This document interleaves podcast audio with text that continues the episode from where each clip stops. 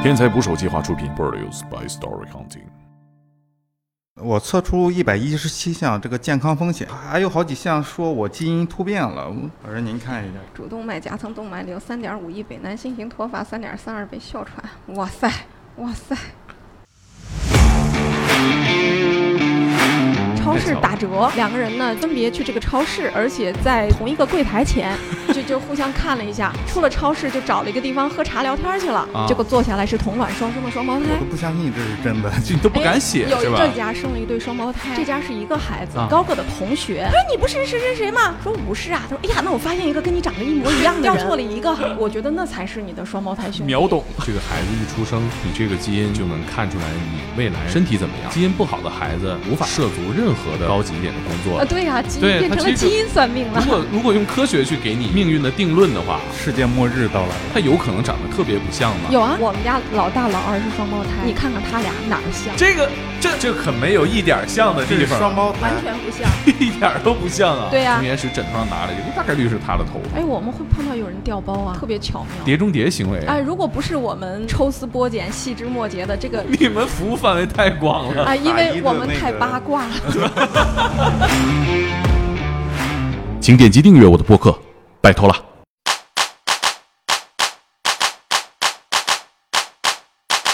打捞最带劲的职业故事，这里是天才职业，我是猛哥。上周去同学家吃饭啊，他是个拍纪录片的，然后也是我们节目的听众，然后他当面 diss 了我，说我问的问题不够好啊，于是我今天就把他叫来了，问不好你自己来问。欢迎我的大学同学，纪录片导演严石。啊，大家好，今天的嘉宾是深受天才职业听众喜爱的法医、DNA 鉴定师、北京中正司法鉴定所所长邓亚军博士。邓姐，大家好，邓姐是不是再介绍你的时候就要加上这个抖音网红的抬头了？是我我那天去评审的时候，呃，领导介绍说，哎呀，这次来评审老师是个网红。是是个抖音网红是吧？对对对，啊，这是叫什么名儿？省着那个评论区大家再问我了。邓婕与鉴定三二式，这么多年从事 DNA 鉴定的一些我觉得比较奇葩或者好玩的一些故事。嗯，上次节目其实分享了很多啊，很多片段都给我留下了特别深刻的印象哈。印尼海啸期间，在泰国的寺庙里处理上千具尸体哈，就是我觉得作为法医啊，职业生涯能见到一次真正的这个尸横遍野，这也是嗯、大型灾难是很很难。很难。这其实是看运气的，这并不是说你是的是的你干得多好就一定会遇见。没错，那个岩石，你上次听了节目，印象最深的是什么？跟动物相关那些 跟动物相关的动物鉴定是吗？啊，对，平时拍片子的时候会遇到这种事。呃，在内蒙古都是牧民嘛，然后当时就没有人想到用这个 DNA 鉴定这个方式。哎，其实你说到这个，我想起来，我们前一阵儿碰到一个牛把人顶死的案子。嗯，这个牛的主人他不承认，就是这个死了的这个老头儿，就是他跟他的老伴儿，啊，呃，就是曾经被这个牛袭击过，曾经踢过他一脚，他们叫哦撂他一、撂他一蹶子。然后后来呢，就是在那个也是在这个牛的周围，等等他老伴儿再去找这个老头儿的时候，发现老头儿就是就是已经死了，死了就是就离牛不太远，而且它身上有牛蹄子各种的痕迹，哦还有牛顶的那个痕迹。但是因为这个牛的主人不肯承认是是他们的牛，所以呃法院拿过来这些东西，让我们给他做一下同一认定，就说、哦这老头儿身上这些痕迹是不是这只牛的？啊，其实这种案子一般。当地的公安他们只做人，他们不太做这些动物，而我们的职业本能和好奇的本能，让我们愿意做这些探索这些比较新鲜的东西，我们就去给他做一做。最后怎么样？你做做出来是，确实是这只牛的。岩石刚才问这个问题啊，也是我这一次特别想问的。嗯，咱们上次节目里聊了很多乱伦的事儿，其实就是 DNA 鉴定的很大一部分是想了解自己的孩子到底是不是自己亲生的嘛。对。据我了解，DNA 鉴定其实还有很多事儿可以做。啊，对，其实他真正能做的正正能量的事情很多，比如说寻亲。嗯、我不知道上次我有没有找过讲过寻亲的事情。我们我们寻亲就碰到的最典型的就是，嗯，他生活在同一个城市，但是从来没见过，四十岁了，然后两个人碰到一起，觉得哎性格什么都相投，长得又挺像，但是因为他们不同的家庭，可能穿衣打扮不太一样啊。后来慢慢慢慢就就就聊聊到一起之后，觉得两人特别相投，然后再问起来身世，就是当年都是就是被就是被那从那个福利院领养的啊，然后领养的对，领养的。后来两个人就越觉得越说越像，越说越像。两个人做个鉴定，就万一我们是兄，嗯、就姐妹呢？结果一做鉴定，他们是同卵双生的双胞胎姐妹，哦，就这么巧，就这么巧。这几率也太低了。对对，因为嗯，就是当时六十年代的时候，就是我们家我们国家南方，呃，说说就是无锡那一块儿，就是有一次大的自然灾害，啊，那会儿不是就是就生的孩子，每家生的孩子都特别多嘛。这两个孩子，他们家他们是最小的两个，他们家应该是八个孩子，就是家里实在养不活了，啊先是把他俩呃送到福利院了，后来他俩认了之后呢，他们在这个寻亲会上找来找去，又找到了他们一个同父同母的哥哥。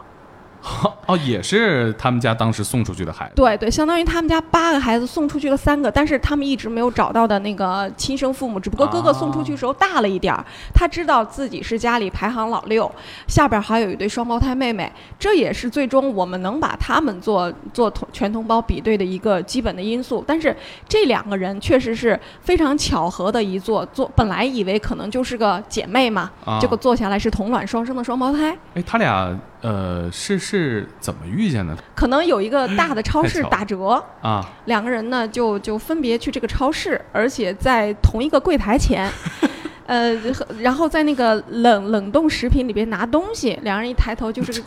就就互相看了一下，就就就聊起来了。都爱吃哎都爱羊肉卷儿吃这个东西，对。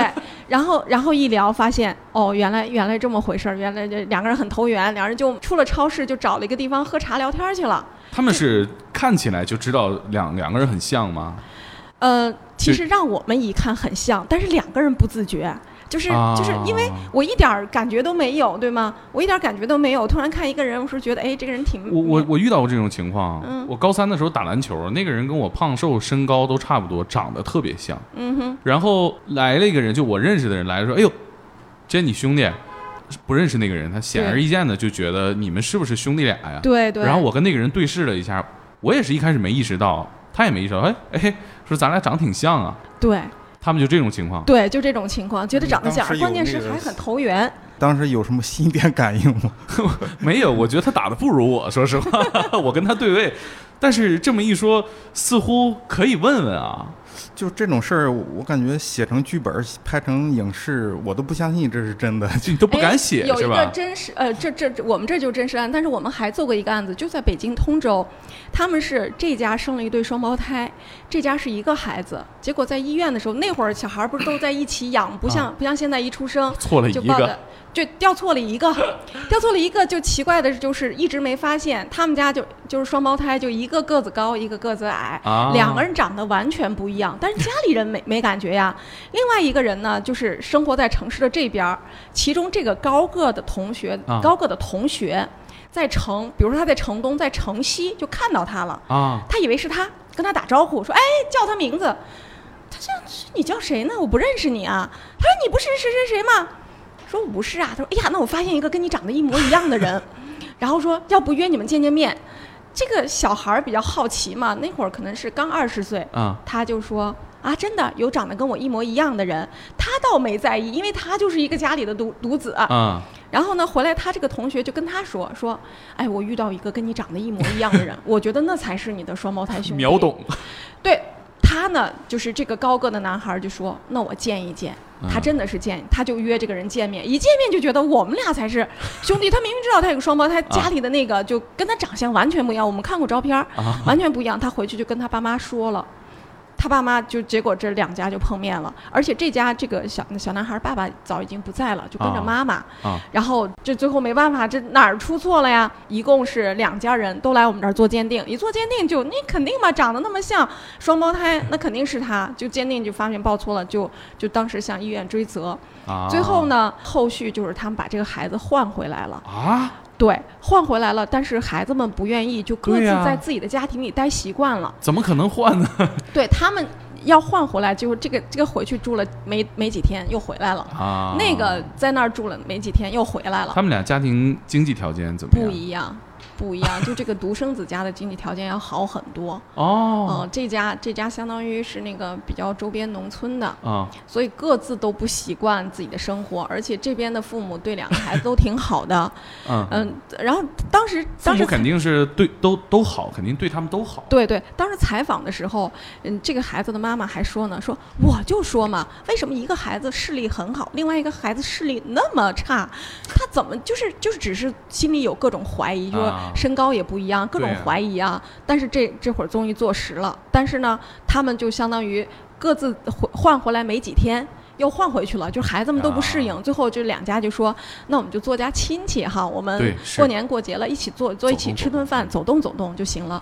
但是最后的那个结果就是，差不多就过四五年，就那个矮个儿的，其实就是这家唯一的孩子，对就因为生病去世了。这是我们最后听到的一个最后的结果。啊，嗯，但这个结果我还真没想到。对我们也没想到，你就想着这就可能这一家人就是从发现到最后鉴定拿到补偿，到最后就是能够两家人共享天伦之乐的时间，也就一两年的时间，然后那个孩子就不在了，因为生病不在了。其实对那家来说，嗯，可能是独子那一家的需要考虑的事情比较多。对嗯，对，他们他们其实当时有其他的解决方式或者方案吗？没有，因为孩子都二十多岁了，然后双方父母就是他不会，因为前些年这应该是十几年前的案子了。比如现在你可能父母还有通过这个人工受精的办法再再生一个孩子哈，还有嗯这样的可能，当时是没有了，当嗯时真的是没有办法，就这种情况了。嗯，这有点像一个强迫版的变形记，啊，是是是，就你必须换这个。对，其实这个有关 DNA 寻亲的事情，它会它会引出很多故事来。你像我们还是做的这个无锡的一个寻亲嘛，你像我嗯们从做这个寻亲的时候是二零零七年，这是一个活动吗？嗯，是这样子的，就是。大家都知道，就是六十年代的时候，当地有一场，就是都知道各家都有孩子送出去。嗯那现在呢，两千年之后，大家生活条件都好了，啊，然后那个。父母呢七八十岁了。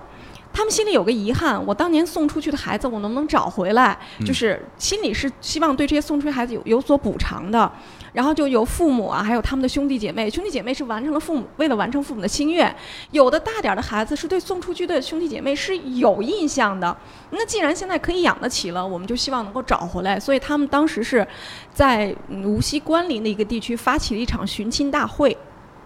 他们发起这个寻亲大会的时候，我们第一届我们就参加了，我们作为鉴定方就参加了，因为我们的建议就是，呃，你你你你怎么认啊？你通过什么方式去认？你只能通过 DNA 来来识别了哈，来鉴定了。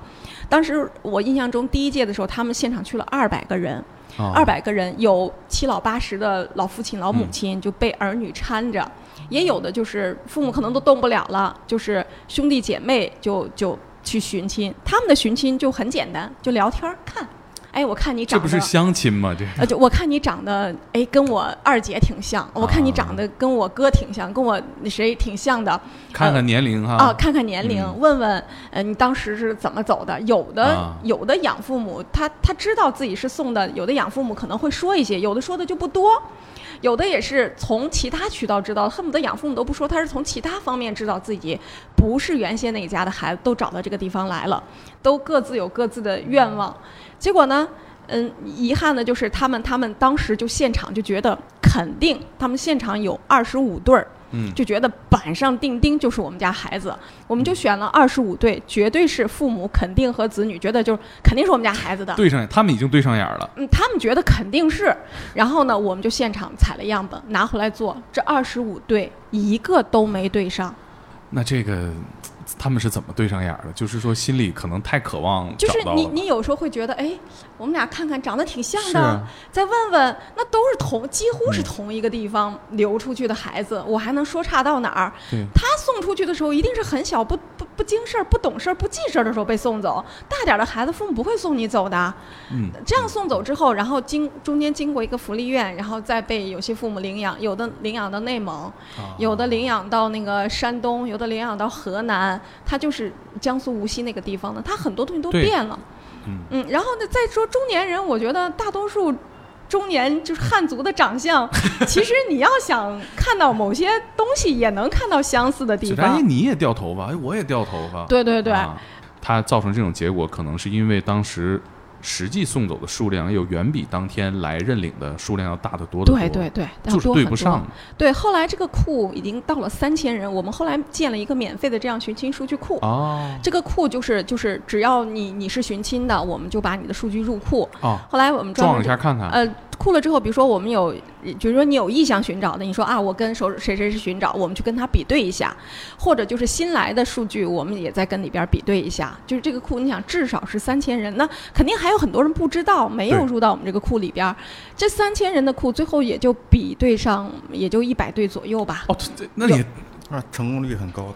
对啊，我听起来挺好的啊，找到了一百多个呢。啊，挺好的。其中有一个就是现代雷雨的案子，就是就是有一个女孩，就是我们当时通知她结果的时候，她就泣不成声。我们觉得，啊因为我们很少能碰到真正能。就是鉴定出来是的，对吧？就是不是的太多。对对对，然后我们就很高兴的给这个就这女孩，这女孩也四十岁了呀，嗯给她打电话说：“哎呦，恭喜你哈，这个你这个嗯那个做出来跟谁谁是是你是谁谁谁的女儿，谁谁是你的父亲。”他当时就就就就是接着电话就泣不成声，就泣不成声。然后我们我们就很就很奇怪，你为什么你听到这样的一个肯定的结果还不高兴呢？还哭成这个样子？而且这个年龄了，可能对这事儿没那么执念了吧？你一生都过一半了。对，然后后来他说，他说他妈妈不在了，说他妈妈生前呢，嗯、就是跟跟他爸爸在一起的时候，嗯、他爸爸自己称自己做了绝育手术，怀的孩子肯定不可能是他爸爸，他爸爸怀疑他妈妈那个外边有人，啊，就是这孩子是个野孩子，然后他妈妈就是他爸跟他妈离婚了，他妈就带着他，嗯、他妈最后含恨而死，啊，然后这不是因为借助寻亲的这个关系，他就一他们都知道这是他的孩子，就是他爸爸不认。就他爸不认，他爸爸执念就是我不认，就是当年我没有生育能力了，然后你妈妈肯定是怎么着了，结果呢，就是通过这个寻亲的途径说服别人，说服他爸爸跟这个女孩做了个鉴定，然后最后说确实是他孩子，啊，嗯，还出现这样一个，所以这个女孩拿着这个结果就觉得她替她她妈妈以示清白嘛，以证清白。然后你你即使不要我不抚养我，但是我要证明我确实是你的孩子。我觉得这个爸爸是不是有点渣呀？这个嗯，就是哎，这个你不能说他渣，我觉得中国人啊，尤其是中国男性，他是特别特别注重血缘的。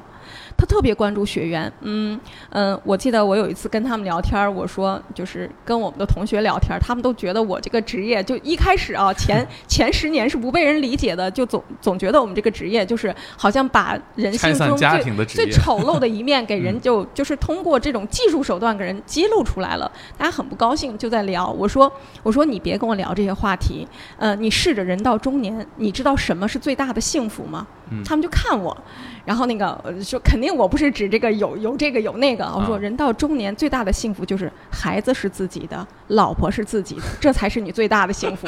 我我我们班男生他开始不理解哈，啊，后来后来就是看我们的一些案子啊，他真正的真正的是理解了。你看好多人，孩子七八岁、五六岁，然后他带着孩子来做鉴定，他的心情是想证明这个孩子是我的。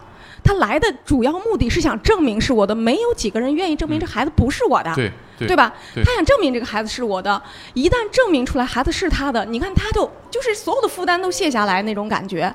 对他不会这会儿想，我通过这个证明我老婆出轨了，证明我老婆怎么样了。他他不想这个，他首先想的只要我孩子是我孩子就行，我这么多年的抚养就是没有白费就行。观点是不一样的，站在这个角度，他首先要维护住、保护住自己的家庭。但是有些人也会有些执念，就不肯相信孩子是他的。呃，有各种各样的原因，比如说他早年做过结扎手术，但是啊我们也会知道，这个结扎手术就是过了一段时间，他那可能输精管又通了，或者嗯干嘛了，这种情况都是会有的。属于医疗事故了。对对对，或者不 也倒不是医疗事故，它就自己会又长通了，啊他会它会慢慢就是那个结扎的那个线呀、或者怎么样，它会又长通了。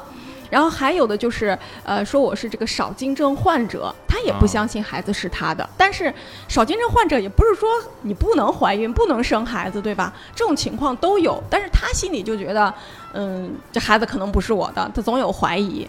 还有的就是临到就孩子跟自己吵闹，这个闹得不可开交，不想把家产给他的这种情况也有，但是相对比较少。我也觉得你不能单纯的说这个这种男人很渣，也不是。啊，他有时候就是一种执念。我感受到的不是家产的问题，而是说他对于这个污蔑始终没有去求证啊。如果他真的觉得有什么问题，他可以验或者怎么样，他一直你知道好多人找不到验的地方吗？啊，这上他不网一搜知道不知道这事儿能验吗？当年啊，现在资讯太发达了，而在二零零几年的时候，大家不知道，直到到现在还有人问我做亲子鉴定是不是要去医院，啊，他不知道要找一家专业的机构。其实我们早就上网了，早就有网站了，干嘛？他不知道去寻找，他是这个路径是不通的。嗯嗯是，嗯而且现在比如说你呃，可能打字亲子鉴定，不一会儿就有广告推送过来了。对对，是的。现在你随便在哪儿搜索一个亲子鉴定，任何一个搜索引擎，你都能知道啊，我可以去找这么多地方来做鉴定很方便，很方便嗯。而且当年信息不通，而且最早的时候，这个亲子鉴定只有公安和少数的法院能做，嗯然后也不对外，所以它没有这个没有这个出口。嗯，那嗯，现在的生活是不是越来越简单了？我理解你这个简单，我想知道什么，做个鉴定就好了，是吧？对啊，对啊，我觉得是，呃，我觉得不仅是简单，而且是就是有一种通过技术手段啊，我的理解哈，就是修正你的。修正有些人的做法，就是，呃，比如说有些人之前没有这个鉴定的时候，你你也不知道这孩子是谁的，就是就是只有妈妈知道这孩子到底是谁的，但是有时候妈妈也不知道这孩子是谁的，对吧？她也搞不清楚。但是现在就是，嗯、我嗯生出来之后，我把这孩子做个鉴定，我们都一目了然，大家都很清楚，心知肚明，该怎么样就怎么样，就是大家相对来说，这个这个过程不用那么复杂和痛苦，就就就能够解决问题。对，其实我觉得 DNA 鉴定是生活当中少有的那种能给你确切结论的。这个报告一出来啊，对有些人来说是宣判，有些人来说是释放。嗯，对，嗯，大多数人是是那个轻松的感觉，哦，是吗？呃，是大多数人是轻松的感觉。你你想，我们做出来就百分之八十，就是有怀疑的人，百分之八十都是自己的孩子。他他把他这个怀疑这个解除了，他会心里是如释重负的。嗯，其实到底是不是？我觉得无论他拿到是还是不是的结果，他勇敢的迈出了这一步，他依然是如释重负的。对，而且这个，如果你带着一个有罪推论，就你看这个孩子，你怎么看你都觉得他跟你不像，对你就是看看他天天干嘛，你越看越不像。对对对，我曾经做过一个实验，就是我我们不是常说这个众口铄金，积毁销骨吗？我有我有 我想到，对 我有一个朋友，他有四个孩子，嗯他有四个孩子。我们有一阵儿呢，经常在一起喝酒、吃饭、聊天的时候呢，就是我会带一个我们单位的市场部的一个小姑娘，然后我们聊的时候就会聊到我们这些案子，这个孩子不是自己，那个孩子不是自己，这个孩子就就说，然后他就在那儿说，他说：“我告诉你，我们家孩子跟我长得特别像，绝对不可能不是。”然后我就给他举几个反面的例子，我说：“你看，我做了几个几个鉴定，这个父亲跟儿子长得一模一样，最后做出来鉴定这不是他的。啊，就是开始我是无意识的，嗯我就不想让他证明他的都是对的。后来呢，我就心底里有一个邪恶的念头，我说我就试着说一说，我就每次跟他吃饭的时候就说，我印象中我到了第三次。我说真的，你不要相信这个事很很多事情都是不是你可以想象的。我当时认为他喝多了，然后他可能不回应我这句话，结果他说：“哼，我才不信你呢！明天我出差。”第二天早晨七点钟，他就给我打电话，他说：“啊，我我一个朋友让我把样本送给你，他想做个鉴定。”我说：“好的。”然后就是心知肚我有一个朋友系列是吧？对对，我就心知肚明了嘛，都心知肚明了，他其实还是要验一下的。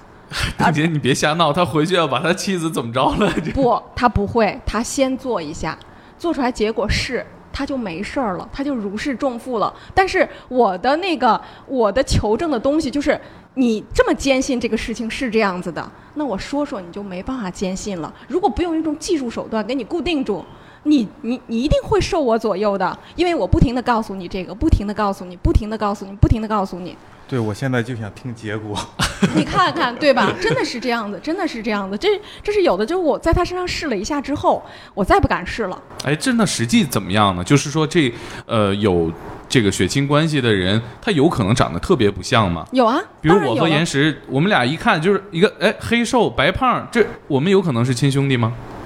有可能啊，真的有这种特别不像呃，的？就是嗯，我给你一会儿看张照片儿。我们家老大老二是双胞胎，你看看他俩哪儿像？你你现在拿着看没事儿，你 现在拿着看看，可以录着没事儿。那他俩总会像你们俩其中一个吧？是啊，但是小的时候是不像的啊。我先给你找出来啊，啊先给你找出来，就你就会知道这两个是有多不像的。必须把我们这这个这双胞胎，这可没有一点像的地方，双胞胎，对，双胞胎色儿都不像啊，色儿都不像嘛，啊跟我和岩石的肤色 一样，还差别更大，本人一黑一白啊是的，五官也不像啊，完全不像。一点儿都不像啊。对呀、一个是大眼睛，一个是小眼睛。你再拿，我再看看，我再看一眼，你我看看啊。这这个像您先生对啊，他是老大对，他是老大。啊，他像您先生，但是这个还好，因为他们呃一边像一个嘛，嗯，对，是吧？对，但是刚抱回来的时候，我就我就觉得抱错了呀这，颜色 差别特别大，差别特别大。在婴儿期间你就显性的能看出来对，当时出生的时候，我们家老二呢，就是就直接就跟着我就进了病房了。啊啊。然后老大因为不足五斤嘛，就把他抱到那个 ICU 里边了我。记得上次聊到过这个。对对对，啊等他抱出来的时候，可能因为喝的奶粉或者不嗯见光的原因，它是一头黄色的卷毛。我们家哪有黄色卷毛基因啊？对吧？然后那个白的，就是白的吓人，那个抱回来特别特别白，嗯，就是第一反应就是要做鉴定他。们多大的时候测的？我们家老大刚抱回来二十几天，十几天就测了呀，十九天回来就测了吧。我们家老二是两个月的时候打疫苗的时候，您先生对测这个事儿有没有呃什什么态度？他不，他没办法有态度，他是他他自己聊跟人聊过，他说你看我们家孩子就是我们俩。他是 A 型血，我是 B 型血，所、啊所以我提前就跟他普及，你们家孩子四种血型都有可能有，啊，对吧？就是这种别看着这血型就开始觉得对对对，我们家孩子四种血型都有可能有，啊。嗯，然后他说哦，那我知道了。然后呢，后来想哦，你是做鉴定的，那他要找个地儿做鉴定太难了。如果他要找任何一个地方，我可能都会知道。他说这个，嗯，就是我要想就糊弄他太容易了，他想糊弄我那不是不容易的 一件事情。这件事上话语权不平等，是呃，对对对，结果后来一测，我们家两个儿子都是 B 型血嘛。啊，我说我多亏我提前跟你打招呼了，要不你说我一个 A 型血怎么会生出 B 型血的孩子呢？铺垫的比较早。对对对，那像这种，比如说，呃，跟父母都不像的孩子，亲生孩子有这种情况吗？有啊，哦，也有。对，它是普遍存在的，还是是一个很极少出现的情况？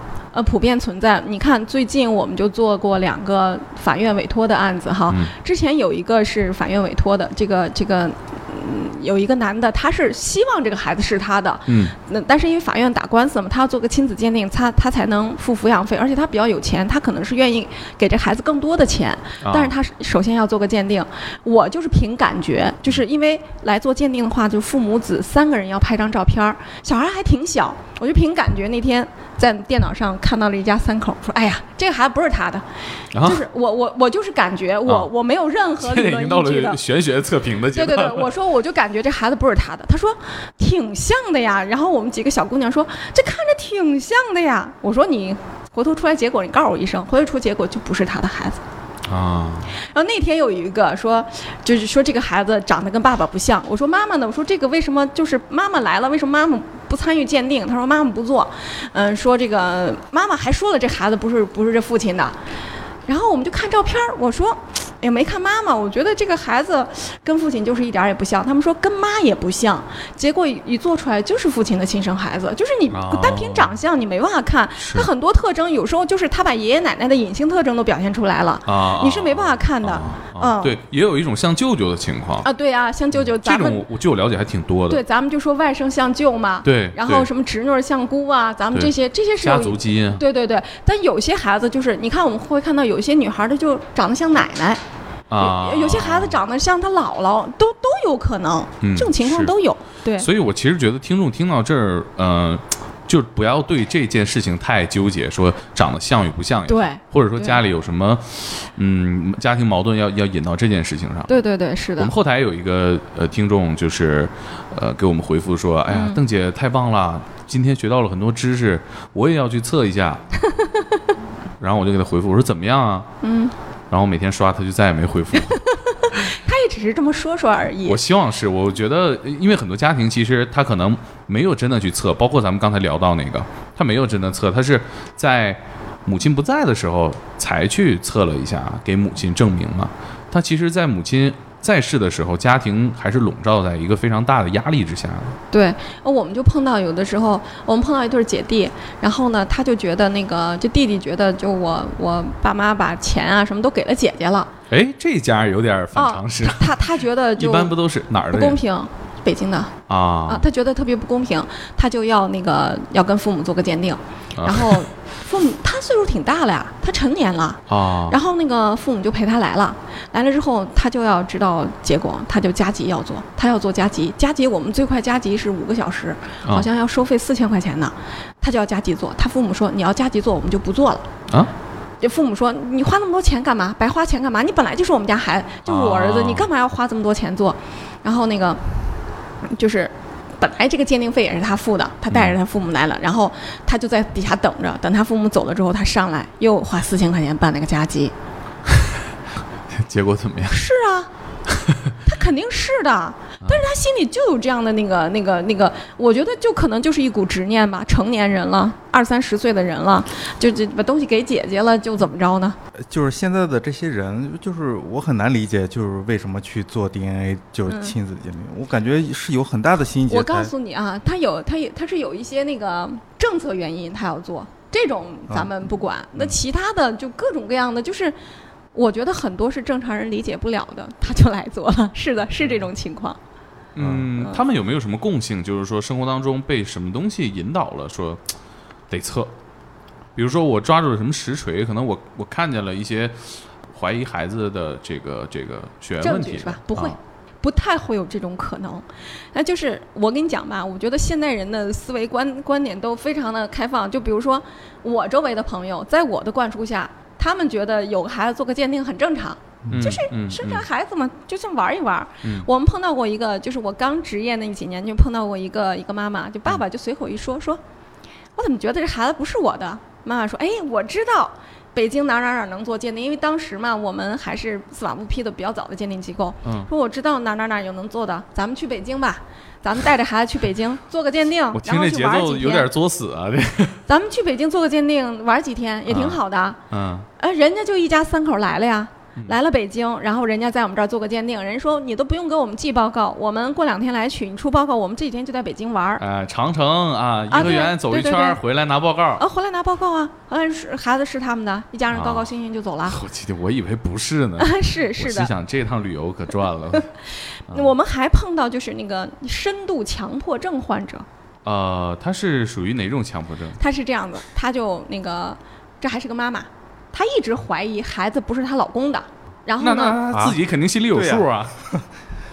所以说她是深度强迫症患者嘛，她她从南京过来，啊她在南京做过亲子鉴定，一家三口，孩子是他们的。她去上海做过，一家三口，孩子是她的。她去广州做过，孩子是他的。她在北京的那个公安局的司法鉴定中心也做过。你想，她拿了四五家的鉴定报告，都是亲生孩子。然后那个，她又到我这儿来了。他想挑战中国这个行业的 极限在哪儿？不是，他？说，我就觉得这孩子不是我们老公的。呃，为什么我做了这这么多地方，每一个都是呢？结论会不会错了？这个人有故事，他这么坚信，说明有故事而且他这样子，他所说的所有的话都不避讳她老公和孩子。啊！孩子二十岁，他不避讳。然后他就说：“他说我当年就曾经有过一次出轨啊、出轨，然后呢，我就怀疑这孩子不是我的。她老公对她特别好，说咱们都做过了，咱们不要再做了。这老公也太仗义了。哎，老公特别好，就是那个南方男人特别温柔体贴的。我想碰到这事儿，哪个老公不得炸一下是吗？对呀、蒙哥，以后你会做一个吗？我还是先解决有孩子这个问题吧。我我觉得有孩子之后会会不会做一个？我有可能不好说我是吧觉得对，因为刚刚咱们不也聊到嘛，我觉得这个 DNA 鉴定是不是能给我更多的信息，让我觉得这件事情做完了之后，不不只是为了求证亲缘关系啊。呃，我们用作 DNA 鉴定的这几个标记，只能让你来确证亲缘关系，跟其他的疾病什么的没有没有直接关系。呃，岩石，你做那个是个对我花了六百块钱做的这个，嗯就微基因上面的有一个嗯，基因检测，我你主要，是为了检测什么呢？当时是好奇吧，检测你的这个是不是能要小孩儿是吧？不是不是，是检测我是哪儿的他，因为好奇，他就花了六百块钱。你说有些人想知道孩子是不是我的，嗯他会不会去花这个钱去做呀？嗯，呃如果是我的话，我可能会心里嗯不会吧，我会很谨慎这件事，因为嗯这个孩子的事情现，在很简单，做个鉴定啊，你不需要让谁知道，你就偷摸就能做了。可就是我那个心理压力会很大呀，我要做自己孩子的这个鉴定，万一不是呢？我怎么去面对他？就你你你的，哎，其实我也想过这个问题啊，我觉得是不是有有一种人有这个就有这个自控能力，就是我打了一个问号，嗯，但是我能把这个问号锁起来，嗯，我一直不去面对这个问题我相信有，但是这是一个后患。啊。你这会儿把它锁起来了，等你不知道哪六七十天会炸岁的时候，你就它就炸了，啊它一定会炸的。六七十岁的时候炸吗？我们经常碰到七八十岁的老头儿，孩子都五十了，偷摸拿着孩子样本来做个鉴定的。但你说他为了什么？呃老伴儿还在是吧？老伴儿有的在，有的不在，啊，他就偷摸捡他孩子的烟头。为了让自己瞑目，这还真是，有时候你想想，那确实是他可能就是四十就不惑了嘛，他他他他他这个疑惑留，到了最后我们碰到，八十岁的老头带着孩子的样本来做鉴定，他为了什么呀？孩子都是老头儿了，对呀，孩子估计都四五十岁了，对吧？他还要做个鉴定，这是为什么呢？我觉得，嗯，会有这样的人太少了。他有疑惑，他可能就是他不知道有这个技技术的时候，你说一两千年前我没办法解决这个问题，嗯那我就就这么着了，我就这样了，我就认了。好多人说的很冠冕堂皇的，但是有这样一样技术摆在跟前，你谁都不伤害，你就偷摸做了，为你今天不做，明天也会做的。我觉得是这样子。嗯，对了，咱们这个做个 DNA 检测，大概需要多大量的 DNA 就能做？其实上次好像没有聊这个啊。呃，咱们不说 DNA 的量，就一滴血，像那个黄豆大小的一滴血，成人的一根儿头发，拔下来的一根头发就足以做一次 DNA 亲子鉴定。皮屑什么的可以。可以呀、那比如说我到一个人的工位，我是不是完全可以采集出来足够的量？啊，只要你方法得当的话，就比如说，呃，我我把这个东西喝完了，我留在这儿，你就在我喝的这个地方，就拿那个棉签儿擦擦擦擦擦擦擦，最后就可能收集到足够的量。就验出来是口红是吧？香奈儿。就是不是就是 DNA 啊？有好多人就拿牙刷，呃，那比如说我这个每天拿手机把玩，上面会有我的会一定会有，一定会有。猛哥，你现在说的好像你要犯罪一样。那接下来他想收集别人的 DNA，、啊，还好我没孩子，有孩子这个是吧？很可疑啊，这个。对这个 DNA 收集方法是很多样的。你看，我们做一些交管局的案子，啊就是这个驾驶人员碰撞的过程中，那个气囊弹出了，啊那气囊就跟你碰了一下嘛，啊他就把这个气囊送过来，我们通过技术就把气囊上的脱落细胞收集起来，跟这个人做个比对。这个是为了解决顶包的问题吗？对呀、是啊，就是当时出、出车祸的当时谁是驾驶员？啊，这个对对这个对这个案子啊，怎么走向啊，怎么调查是至关重要的。你看那个气囊上，整个妆面全都印在气囊上。一般就是脱落细胞，我们肉眼不可不可见嘛，哦，都都都要通过特殊的方式把它收集起来。对，哦这样交管局这样的案子很多。哦是吗？是的，就是他没有，就是因为这个人没有受没有明显的血液流出来，但是他嗯受伤了，他这样他那样了，那就是气囊的问题。那我们就他就送来一个气囊，他拎来一个气囊给我们。呃，刚刚正好岩石说到这个问题，其实我也挺想聊一聊，就是、嗯这个东西有没有什么法律的边界？比如说，我就想，呃，怀疑岩石不是他爸亲生的、啊。嗯，我我是他那个什么？他朋友。姐夫，我是他姐夫啊，嗯。我要跟他争家产是吧？我看他就不顺眼，我把他这个手机壳拿下来，上面刻了点皮屑，嗯，检测这事儿可行吗？呃，就是从技术的角度是可行的，呃，就是从这个从那个法律的程序上上不对，啊，是？就是就是谁是委托方，你凭什么委托？啊，我对吧？那我需要怎么证明呢？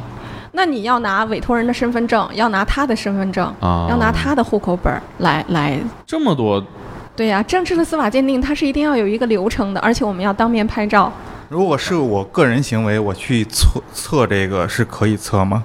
比如说你带着你们家孩子的两根毛发，你去嗯做鉴定了，我可以给你做，但是我的鉴定就是检材一和检材二有没有生物学父子关系。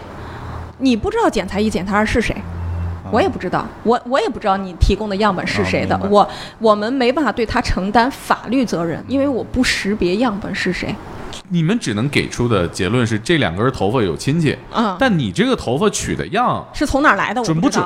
那跟我们没有关系跟我没有关系。可是这样已经足以解决很多疑惑了。是的，他会坚信，对吧？我从岩石枕头上拿来这个，大概率是他的头发哎，我们会碰到有人掉包啊，掉的特别特别巧妙。啊。嗯，这个感觉是碟中谍行为。哎，如果不是我们就是抽丝剥茧、细枝末节的这个这个情况，我们都发现不了 你们服务范围太广了，啊，因为我们太八卦了。真是不八卦都破不了这家庭伦理案。对，你想，就是有一天，就是一家三口儿，就是就衣着光鲜的，带着一个可爱的小孩儿来了，来做一个鉴定，来做个鉴定，来了吧，那就现场采血呗。但是说我们就不要正式的司法鉴定报告，我们就一家三口嘛，想知道这孩子到底是谁的，嗯、说那个采什么？我说血也行啊，既然一家三口就来了，然后然后爸爸就说，哎呀，别采孩子的血了，跟他媳妇儿说，咱不是在家把孩子头发都拔下来了吗？嗯就用就用就用这个头发做做鉴定吧。啊，然后很合理啊。是很合理吗？啊这媳妇儿就把那个头发拿出来了，做谁？做这个头发跟父亲有没有亲子关系？啊，他说是这个小孩儿的，对吗？嗯我们一做，不是没有亲子关系啊，啊。这是心机婊，不是这怎么.反向操作呢？你看，你看，你继续听嘛。嗯一做这个头发跟这个父亲没有亲子关系，但是没有亲子关系，我们发现不对呀。我们委托人是妈妈，对呀、我我们就跟妈妈打电话，我们说，呃，您做的是那个那天那个小孩儿？她说是呀。我说是从他头上拔下来的头发吗？她说是啊。我说可是我们显示这是个女孩儿啊，不是个男孩儿。这头发你确定是你从这个小孩儿这儿拔下来的吗？如果她是一个女性的话，那要么这个男孩儿出生有什么缺陷，要么就他可能缺缺缺点外染色体。我说我们要不要再再做一下？这个妈妈就想了半天，说：“你先，你先别做了，你先别做了，然后等我再想办法。”然后又过了几天，她又拿来两根头发，我们拿这个头发跟这个父亲的数据一比对，是亲生关系。然后妈妈就哭了，妈妈当场崩溃的就哭了。啊，为什么？听不懂啊。听不懂吧？嗯实际上是这么回事儿，是那个这个妈妈她不能生孩子了，她因为身体有病，她不能生孩子，啊，她又想要孩子，她老公说：“我给你抱回来一个孩子养吧。”她以为她老公说着玩呢，我明白了，就给她抱回来一个男孩儿，她养，她，把那孩子细细心的养到这么大，别人都说：“哎，这孩子怎么跟你老公那么像？真像啊，这个真像。”说你看他的一些行为举止，这个反转太大了，大吧？就是啊，就我也觉得这个她老公这套操作可太风骚了。超出我的认知了，就就是我觉得一般人都不敢这么玩儿。嗯你不是要孩子吗？我 有，啊，越养越觉得这孩子跟她老公越像，越养越像，越养越像。就后来就是朋友闺蜜就出主意嘛，你别自己在那儿纠结了，嗯，做个鉴定呗。她就跟她老公说，她老公说，开始就劝她别做，有什么好做的抱来的孩子是吧？你做谁做谁呀、她说，那我也要求个心理平衡。最后她老公被她说服了，做。他们俩当面就拔下来这孩子几根头发，放在一个信封里，然后呢，他们把车停在就是我们楼下拐角那个地方，停在那儿。他们三两两个人带着孩子一起上来，这女的就上楼的时候，要上楼的时候就把这个信封不就拿出来了吗？拿出来之后，她老公顺手就接到了，说：“哎，你去车上给孩子取个什么东西去。”然后她到那儿，她老公估计就掉了包了。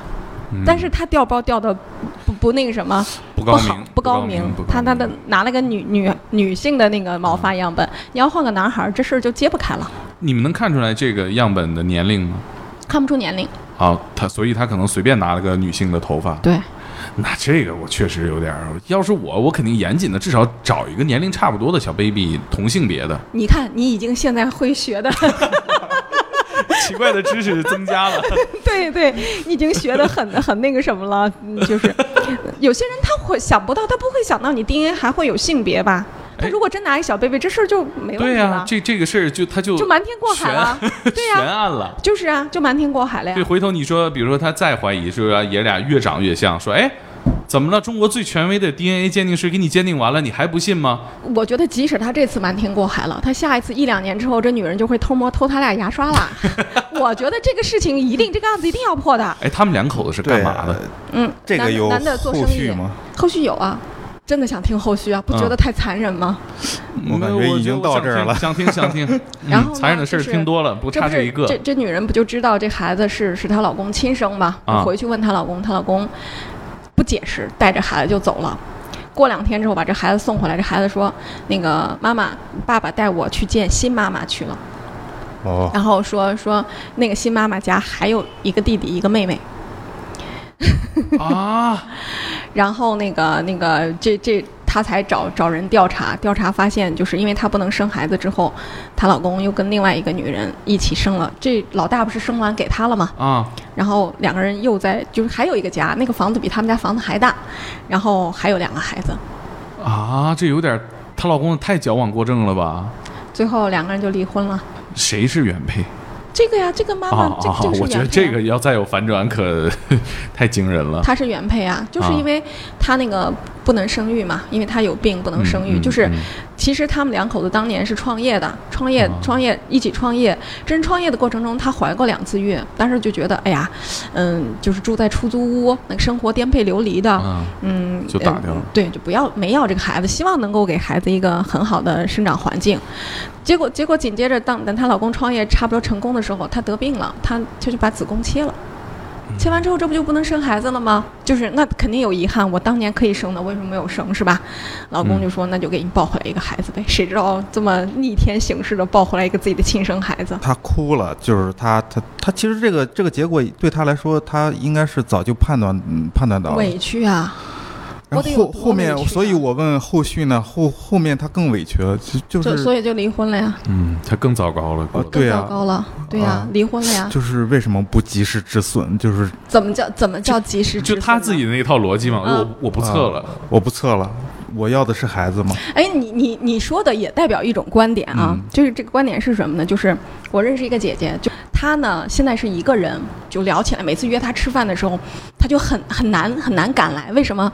她要照顾一个八十多岁瘫痪的老母亲，她要怎么照顾？她要把老母亲抱。抱那个抱到轮椅上，抱上抱下，就就哦就就去晒太阳干嘛？就她一个人，离婚了。为什么离婚？他说，他说当年那个。他刚生完他们家孩子，她才二十四五岁，然后她那个，呃，有一天出差提前回家，早晨提前回家，想给她老公一个惊喜，一开门真的是惊，她老公跟别人在床上滚床单呢，啊！她一怒之下就离了婚，就是老她老公再求她都都求不了，她一个人带着孩子就走了。期间这么多年想找也没找到合适的，然后那个有的男人嫌他太爷们儿，怎么着怎么着，就各种各样的情况。然后现在尝尽生活的辛酸，那天就问他，假如换在换做现在的你，看到你老公这一幕，你会怎么着呢？他说我一定把门关上，告诉他们别着急，慢慢来，我先走。这是一种观点，但是当时的那个感感觉就是嗯我、我什么都可以放弃，我为什么要一个背叛我家庭的人呢？但是他他历尽了生活的辛酸之后，他知道哦，生活更辛苦的远比这个还还辛苦，是吧不？止一次肉体的出轨嘛。对对对，就是一个这个而已。当因为当时老公求她什么求她，她都她都不肯接受，她就走。那后来就觉得，我为什么要这么做啊？我原本可以有一个，就不让自己这么辛苦，辛苦打拼，辛苦这样那个，就是他各处他工作也做得很好，嗯，我觉得像这种观点，其实就是来自于每个人不同的经历。对如果他后面找了一个先生，对他更好，日子过得可好了，你们再聊这个话题，他可能觉得还好，我那天离他远。啊，是的，是的，对他只不过是碰到这种情况，他说，哎呀，早知道这样，我当年所以这个问题啊，岩石，你到底为什么？你有什么样的经历，让你觉得这些事儿能往下压一压？不是，我是觉得刚才那个妈妈，她其实她她想要的是一个孩子。我如果是我，我明确知道啊我我要的就是一个孩子嘛。他不是我的就不是我的，他是这个只想论证她老公到底对他撒了多大的谎。对，这是两码事儿。其实对对对对，我觉得第二件事情对我更重要，就是这个嗯孩子，我我要我的孩子。至至于我老公那那就算了。其实后来在她要离婚的时候，她老公是不愿意跟她离婚的，就说嗯你想要一个孩子，我给你了一个孩子，就是你别管这这孩子该跟我有血缘关系，这不是一件好事儿吗？对，不觉得这这个回答很无耻吗？血血缘关系。这不是回答太无耻了吗？对吗？对你不能这样。我当年陪你创业，我当年怎么样怎么样，现在你用这么大的一个弥天谎言来告诉我，你在外边还有一个家，嗯，但是你想想之前，就是在她没有发现她老公还有一个家的时候，她老公每天晚上一定回家，发现之后反而解脱了，对，不回去了。而且她会永远为她老公留一盏灯，嗯留什么时候回来什么时候关这个灯。嗯，她自己不上班了，也也算是阔太太了，她她不不差钱，对吧？但是她要的是那样一种感觉。现在你把整个整个她的世界给颠覆了。我我每天看到他，我就看到我就知道我老公出轨，我老公有另外一个女人，多恐怖的一件事情啊！我还不如不看他呢。所以啊，还是别测了。我觉得就是用谎言去验证谎言，得到的一定是谎言。对，是我觉得又又引出来一个关键的情节，就是嗯这个老公当时追她的时候，她选择不跟这个小三儿避孕，有没有考虑原配的诉求嗯没有，啊？没有，啊那是两个概念，别把这老公想得太高尚。我我想多了啊。别把他想得太高尚，就是这个啊女人主动追他，这这又年轻又漂亮，是吧？比自己老婆又年轻又漂亮。走走错一步算是。猛哥听见了吗？听见我，我听见了，我刚才都已经那个举一反三，开始学会怎么蒙 DNA 鉴定了。呃，你刚刚测的那个东西里面都测出什么信息了？啊、我测出一百一十七项这个健康风险，就是比如说我有比如说就就这人没法要了，有这个一型糖尿病，可能对，性还有还有好几项说我基因突变了，我我这个很困惑。基因突变很正常啊，啊，基因突变很正常。你你哦测，他一共给你测了多少个基因？总基因数是有吗？老师您看一下。我看一下啊。一型糖尿病的风险四点六七倍，主动脉夹层动脉瘤三点五一倍，男性型脱发三点三二倍，哮喘，哇塞，脱发还好吧？我觉得延时没什么问题啊哇。哇塞，你千万别相信啊！对你千万别相信。我看到我自己的这个一百一十七项的时候，我觉得我已经不行了，差不多了。我可能得该写一言写一言。啊、对。但是我看到我老婆那个，嗯，她有一百二十多项，你们两口子可真是啊！不是好多是低风险的呀，你看这什么零点七倍，这不就低风险吗？你按一为一个这个这个中间值嘛，啊呃，比如说有特别高的，你这都一点零九倍，就其实就是一个正常人群嘛。你看这一点多的都是个正常人群，对吧？你唯一高的就是那个一型糖尿病和主动脉夹层动脉瘤这个高，别的你你没什么，别的没有问题啊。你那我是不是应该一倍就是就是立马就正常医了？就是就是正常，你不用就医，一倍就是正常嗯。就是那个，他是我第一，我告诉你啊，现在亚洲人群的这个基础数据资料还不齐，所以他啊给你这个数据有可能不准。啊，好吧？首首首先，请放下心来。其次呢，很多东西风险和真正实际它是就是没太大关系的。比如说，咱们说糖尿病，糖尿病它可能跟它牵扯的基因一百来个呢。所以我问你，他测了多少个基因？就单纯从一两个基因来分析你得病的高风险，你不要相信这些数据，啊你压根儿就不该花这六百块钱来测这个东西。哎你媳妇儿是出于什么目的？就是想看看有没有什么潜在疾病的风险，是吧？啊，我也搞不明白他为什么要。嗯，因为你看我我不是跑步嘛，嗯我跑步呢，跑步的人最关注什么？就是猝死，对吧？哦，对我特意测了一下我的全基因组数据，我测的是全基因组啊。我最关注的是我有没有猝死，因为猝死基因它也有一百多条，分散在不同的地方。猝死也是有基因遗传的。有有基因的，有一些疾病跟猝死相关哈，啊有有有啊有基因决定的，有一些，但是它不是一两个基因就能决定的东西，它可能是一堆基因，它是一个联合的共同的作用。所以领导让你加班，你就加，这不是加班的问题，这是基因决定的。呃，就是就是你首先排除这些的话，就是我就敢跑马拉松了。啊，所以测完这个之后，心里就有底儿了。我的猝死的基因的水平是正常，真的但没必要。它有一个呃我觉得是准确的，是嗯这个组员成分。我是北方北方人，我媳妇儿是南方人。我告诉你，他给你出的这个没有任何意义。南北方基因不是这么分的，我们国家南北方交融那么大，分不出南北方。对呀、是啊，就六百块钱，没有人给你这么测的，没有人给你这么测的。就就成本实际要比这个高得多，是吧？高得多，呃你就你就一看一玩儿，他就一个 panel 给你跑一个点出来是什么是什么，他也不矫啊不修正不矫正你的数值。我们现在一般专业的是，我们先做一它，首先追踪认组只只做男性，因为我只做 Y 染色体。我我追踪认组的时候，我做一下 Y 上的一两个点，就是他把全世界的所有男性要归点归到十。就相当于一个树有十个枝杈，树杈。我把这些男性就分成这十大类，每一枝儿上我再细分，再细分小的枝、小的枝。就你你这个寻根究祖，你是要归到这十大类，还是十大类某一大类里边的某一小类？我们是这么归它啊。越来越精确，对，越来越精确，就这么归，就是好多寻根究祖，包括同一姓氏，在在中国就是我们姓氏寻根，就是你说我是刘姓的，我是这个左姓的，我是这个白姓的，那你这个家族我归到哪一点上是这一个家族的人，那就是我们大家归，就尽量把它归拢、归拢、归拢，往往往起找。嗯，就像走迷宫一样，看能走到哪一步了。对，因为我们现在有的家庭，我我我认识一个左姓的朋友，他一直在找我们做这个做这个东西，就是他这儿找了一家，他就认为他们家起源就是江西那一带，他把江西这些村儿恨不得跑遍了，都没有找到一个跟他们这个家族同一支的左姓。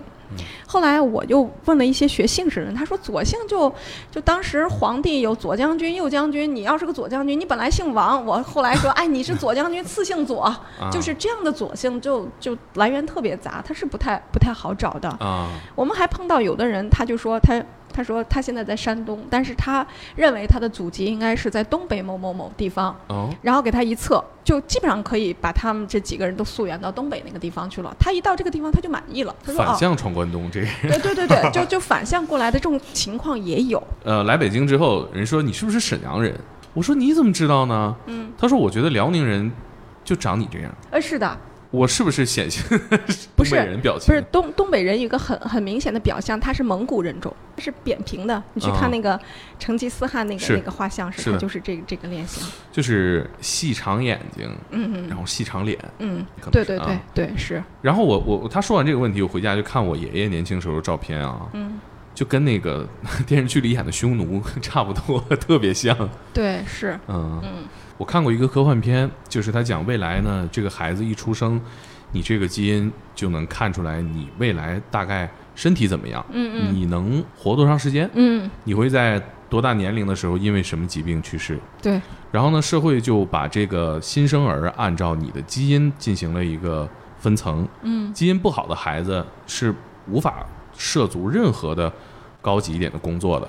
然后呢，基因好的孩子就会天然的给你预留好这个岗位，比如说一些需要身体好的岗位啊，比如说这个飞行员啊，这个主角他是一个有基因缺陷的，但是他通过一些呃机缘巧合认识了一个基因很好，但是遇到了意外，他无法从事这些好的工作了。嗯嗯，他们两个人生对调了，他借了他所有的基因，然后对他把他的血啊毛发，对他做宇航员，他就。开展了一个这个非常动人的故事吧。嗯嗯，其实这就是我们好像知道了这么多之后，不见得能带来一些好的结论啊。对，是，其实你说有没有那种基因特别完美的人，是吧？不会有的啊，不会有的吗？我认为这个自然界的自然选择不会让特别特别完美的基因存在。你有了一个优于常人的基因。但是你的生活还要你自己去过，对，是的。这其实我觉得可能是这个电影，包括是基因给我们带来的这些信息带来的一点启示吧。我觉得这个电影其实就想告诉你，没有完美的基因，就是人生不是很完美的。你不要想，呃，我未来通过基因技术把我的所有一切都做得很完美，我就永远是那个最漂亮、最能干、最聪明、最有钱的人，那是不太可能的。如果有一天真的是，比如你花六百块钱测这个东西，他能告诉你说。你就是以后会学习好。如果但凡能有一点擦上边儿的机会，肯定会有企业这样做。对，你不想测测你家小孩未来学习好不好吗？对，这跟算命一样了。啊，对呀，基因变成了基因算命了。如果如果用科学去给你一个命运的定论的话，我操，我觉得这个还挺可怕的。呃，刘慈欣的小说，我记得有一个科幻的概念，就是他通过一套算法，能算出来宇宙的各种可能性。你在对照你目前经历的，你就能知道。你现在所处的这个世界，过去所有的事情都在这个算法里了，你就能看到人类发展到现在所有的真相。各个国家开始抢这个技术，后来人类倒退了，技术退步了。嗯哼，谎言和欲望才是驱动人类去发展的一个诉求。嗯嗯，比如你说现在基因能给我们一个结果，如果以后他妈的事事都有一个准确的答案的话，我觉得反而失去了。生活的未知了，世界末日到来了，就是那种算命才可怕呢。对呀，让你所以 逃不出来，是吧？对呀，我觉得一定要加上自己的判断吧。对对，就是每个人可能都对不一样。你你要有自己的认知和判断，在这个地方，你不能就人云亦云，嗯，就像这六百块钱，就是听了别人的忽悠。你今天告诉你媳妇这个判断失误。以上就是本期的天才职业。邓姐 DNA 鉴定的故事远不止这么多。十六年前，一起震惊全国的恐怖杀人案，在凶手已经执行死刑之后，邓姐机缘巧合重返案发现场，又发现了十七具尸体。下周一晚十点，天才职业准时更新。到那儿之后又辗转，从驻马店又又坐坐一个车到县上，从嗯县上到村儿，那院子还挺大的。他一个四个坑，他这个四个坑里埋了二十多具尸体，他怎么埋的？他那坑挖得很深了，他就就这个尸体底下又挖出了尸体嘛。他卧室里那两个坑就很长，可以把人直接塞进去。尸体就躺在他脚边儿啊。对呀、